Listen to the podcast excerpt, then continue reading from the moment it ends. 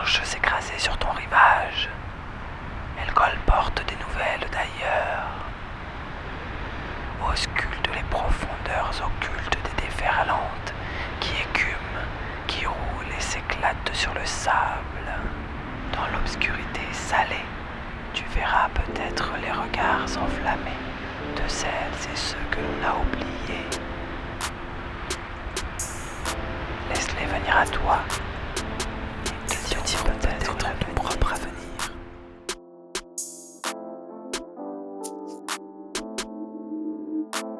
Bonjour et bienvenue. Vous écoutez L'actu des oubliés.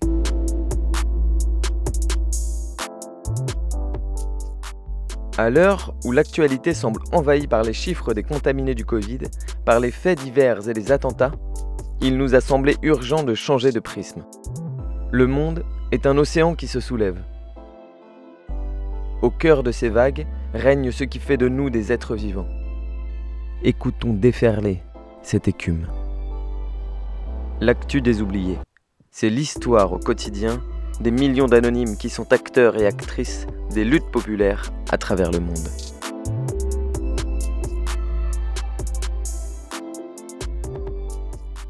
Nous partons en Inde, où les paysans et paysannes ne lâchent rien.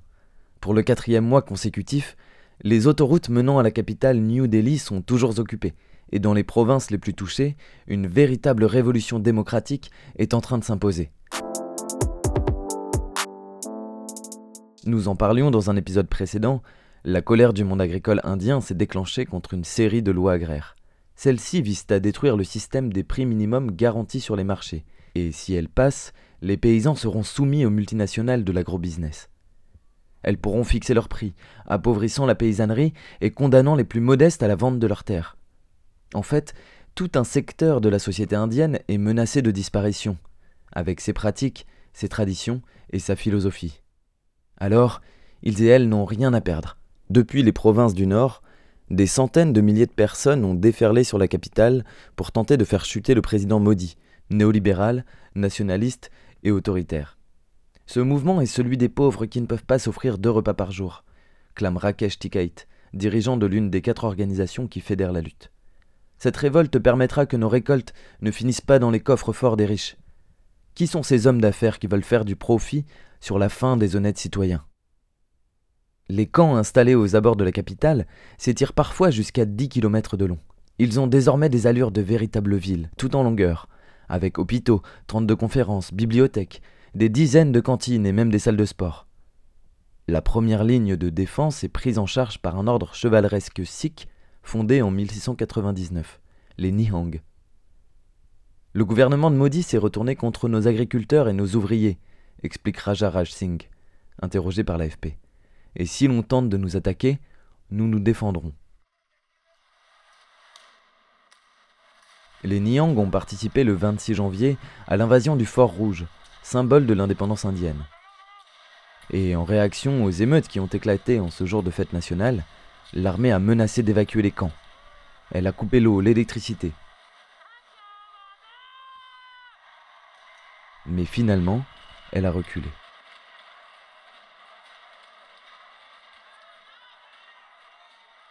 Au fil des mois, le mouvement s'est attiré la sympathie du peuple indien. La contestation est devenue une opposition globale à la vision du monde néolibéral imposée par le pouvoir. Symboliquement, le mouvement affiche également une fraternité percutante entre sikhs, hindous et musulmans, alors que le gouvernement prône le nationalisme hindou et exacerbe l'islamophobie. Les paysans et paysannes ont également rendu hommage au peuple aborigène de l'Inde en lutte pour la préservation de leur milieu naturel contre les multinationales forestières. Ce n'est pas qu'un mouvement d'agriculteurs, explique un jeune paysan à Robin Tutange, reporter à Slate. Ce n'est pas non plus un combat propre à l'Inde. C'est une lutte contre l'oppression des grandes entreprises, pour la liberté et pour la démocratie.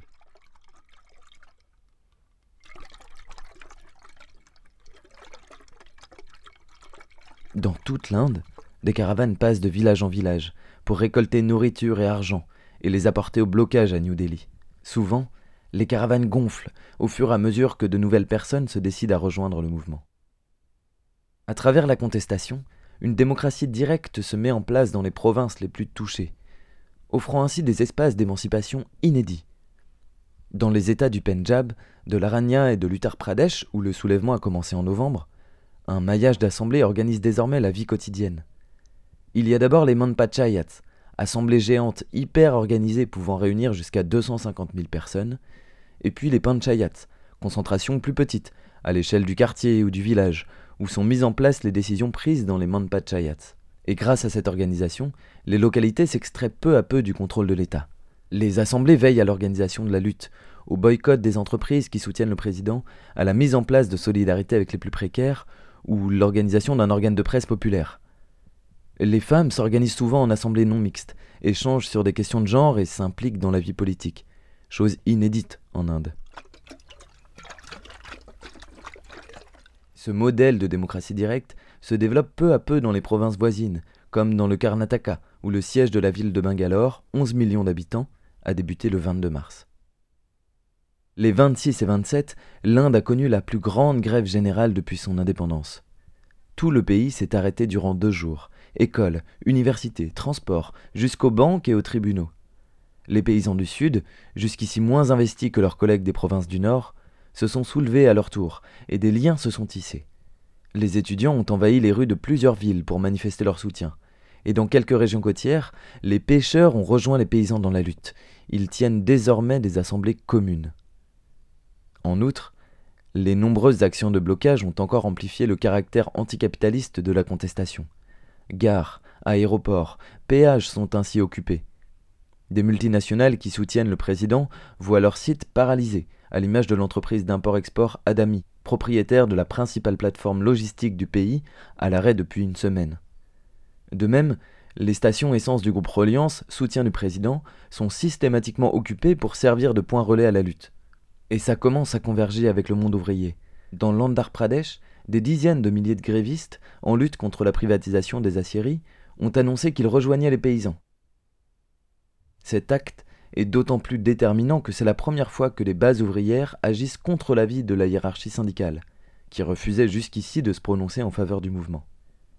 Pris de court, les syndicats ont depuis déclaré vouloir organiser le 1er mai avec la paysannerie en lutte. Et ça tombe bien. Les porte-paroles du mouvement ont appelé les ouvriers, les femmes, les intouchables, les jeunes et les chômeurs à faire le siège du Parlement à partir du 1er mai. Vous nous avez divisés entre caste et religion, a déclaré Rakesh Tikait. Maintenant, nous allons prendre votre Parlement et nous en ferons une halle pour y vendre nos fruits, légumes et céréales. Pour plus d'infos sur la lutte des agriculteurs en Inde, vous pouvez consulter le site Émancipation, le reportage de David Alexandre Damelon sur arte.tv Inde, la colère des agriculteurs, ou encore de nombreux articles sur Slate ou theconversation.com. Et nous partons maintenant en Haïti, où le mouvement social pour exiger le départ du président se poursuit.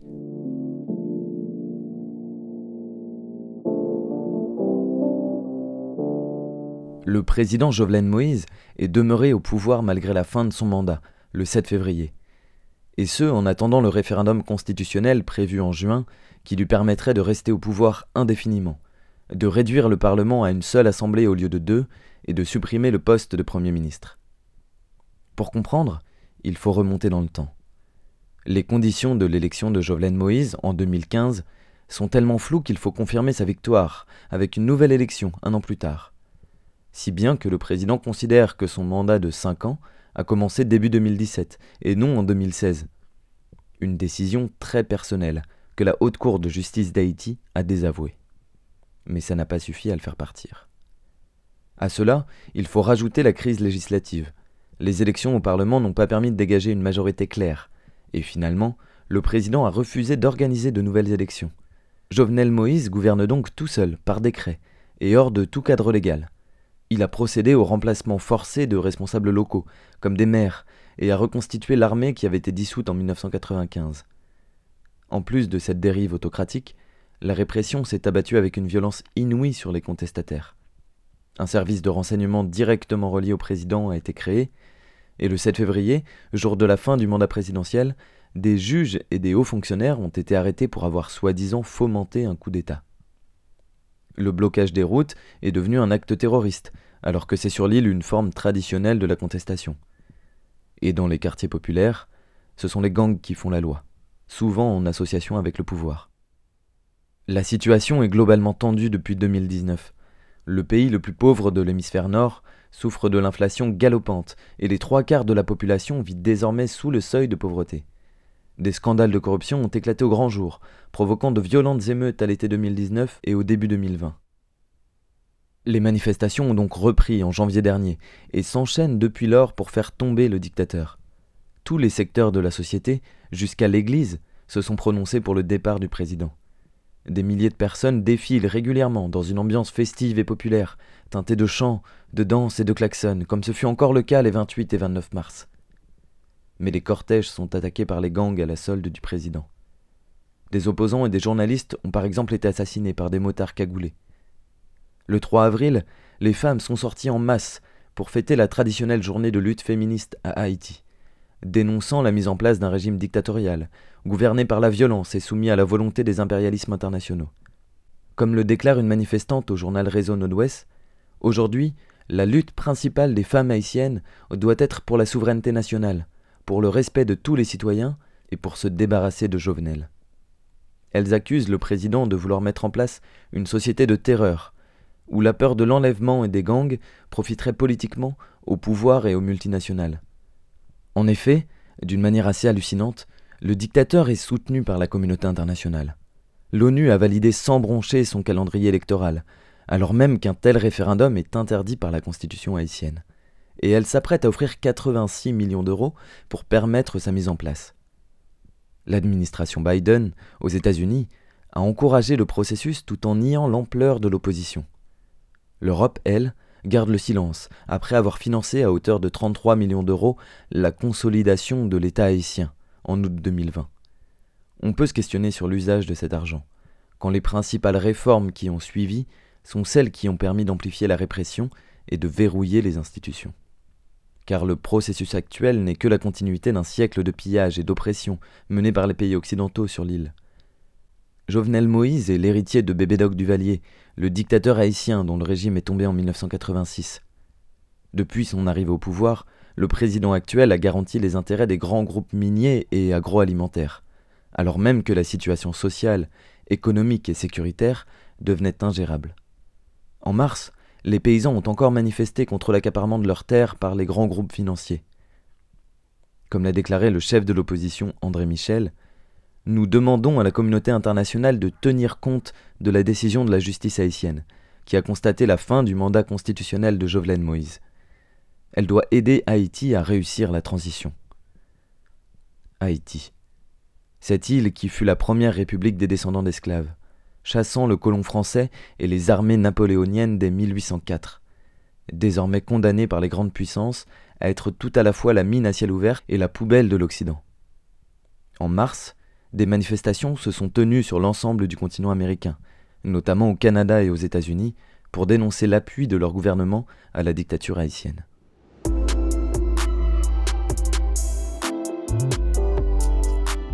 Nos sources sur la lutte en Haïti, c'est d'abord le Journal des Amériques de RFI, le journal local Réseau Nord-Ouest et enfin une tribune sur Libération intitulée Haïti, la France et la politique du pire.